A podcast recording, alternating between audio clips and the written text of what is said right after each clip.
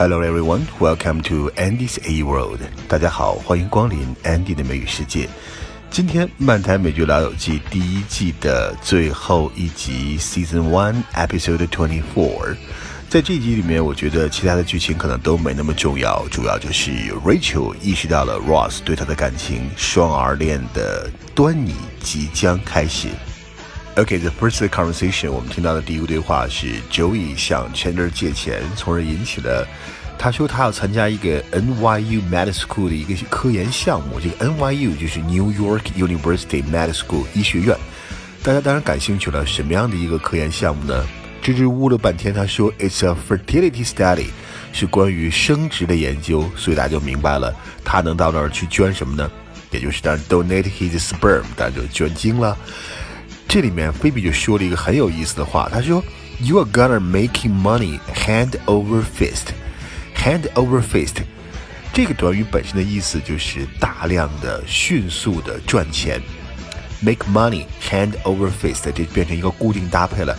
当然，这里面其实菲比说了一个很有意思的一个隐喻，比较三俗的隐喻，hand over fist，因为你要捐精液，在医院里面是会用到手的，所以菲比这里面是一个 pun，是一个双关语，然后就非常的搞笑。Hey Chan, can you help me out here? I promise I'll pay you back. Oh yeah, right. Okay, including the waffles last week, you now owe me seventeen jillion dollars. I will, really. I'll pay you back this time. Now, where's this money coming from? Well, I'm helping out down at the NYU Med School with some uh, research. What kind of research? Uh, just, you know, science. science? Yeah, I think I've heard of that. It's a fertility study. Oh, Joey. Please tell me you're only donating your time. All right, come on, you guys. It's not that big a deal. Really. I mean, I just go down there every other day and make my contribution to the project. hey, hey, but at the end of two weeks, I get $700. Hey. Wow. Ooh, you're going to be making money hand over fist. Second conversation is pretty short. 第二个对话很简短，就是 Monica 问了 Joey 一句 How are you holding up? How are you holding up? 跟 How are you doing 可是完全不一样的。 他这个也是在问候人，但是一般就是当某人面对某种的困难、某种的困境，你想知道对方怎么应付，或者是他的状态怎么样，你就可以这样问。比如说，当你有人说有知道有人丧失了亲友的时候，或者生病的时候，你可以问啊 How are you holding up? 你还撑得住吧？你怎么样呢？啊，他可能回答 Well, I'll see what I can do。啊，再看看喽，看看我会怎么办喽。或者说 OK, I'm OK，我还好。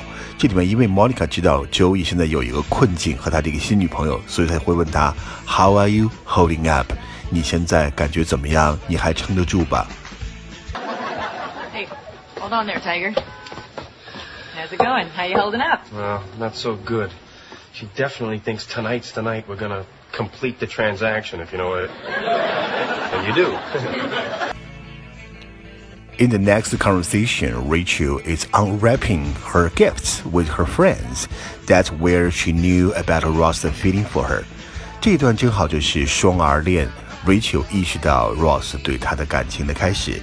那 Rachel 在打开礼物的时候，打开了一个 Ross 送给她的礼物，这是一个非常用心而且非常贵重的礼物，所以 Phoebe 就讲了一句说：“This must have cost him a fortune。”这一定花了他很多钱。 cost somebody a fortune 就是花了某人很多的钱，fortune 指的是一大笔钱嘛，所以我们可以说，如果说他发财了，我们可以说 he made a fortune by winning the lottery，他赢得了彩票，结果就发了一笔大财，make a fortune, cost a fortune. Who is this from? Oh, that's uh, Ross. Oh.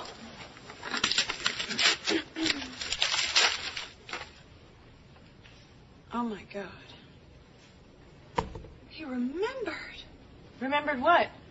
It was like months ago. We were walking by this antique store and I saw this pin in the window, and I told him that it was just like one my grandmother had when I was a little girl. Oh, I can't believe he remembered. Well, sure, but can you play it on a plane? oh,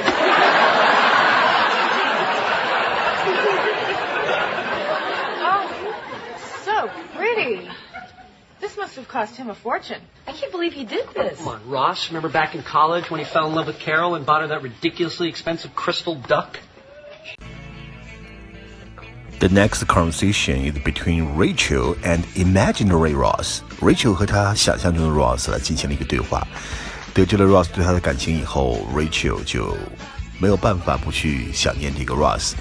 在这个对话里面，Ross 说：“Rachel，come on，give us a chance。 Give somebody a chance 就是给谁一个机会，我们试一下。同样的用法还可以说 give us a shot，give us a shot，那我们试一下好不好？或者说 give us a try 都可以。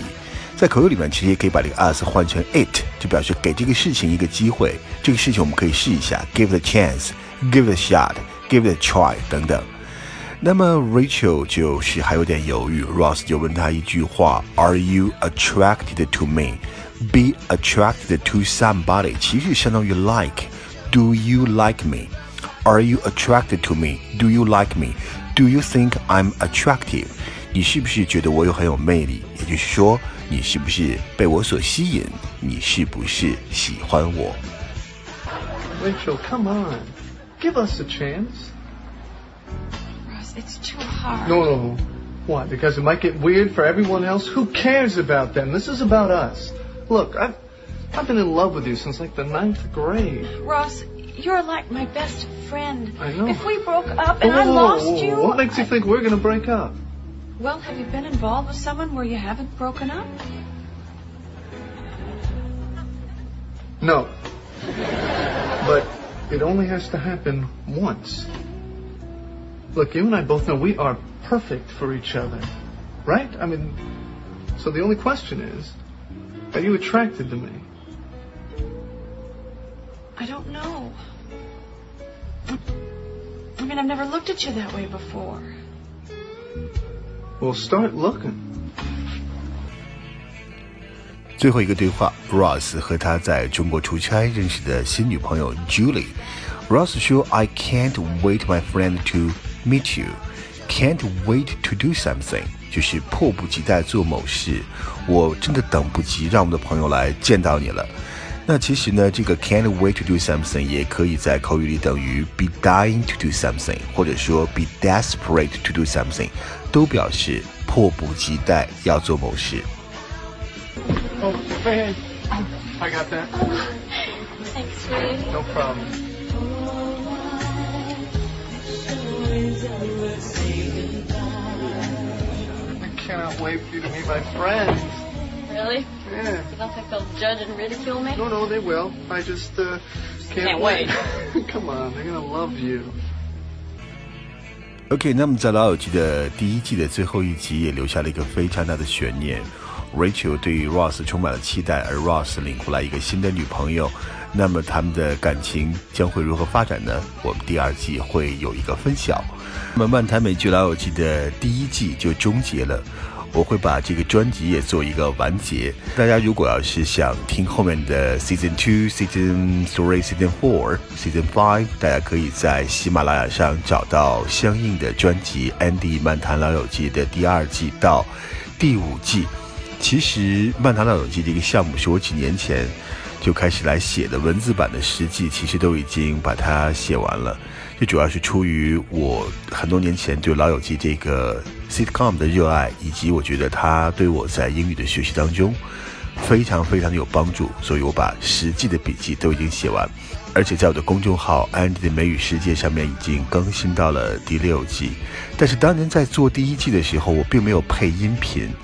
是从第二季才开始加入的音频，所以大家会看到在喜马拉雅上，我先有的第二季到后面的第五季。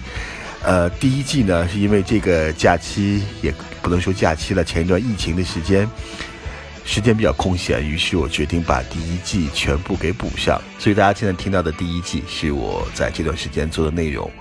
呃，这就是为什么先有了在喜马拉雅上先有了第二季、第三季、第四季，最后有的第一季。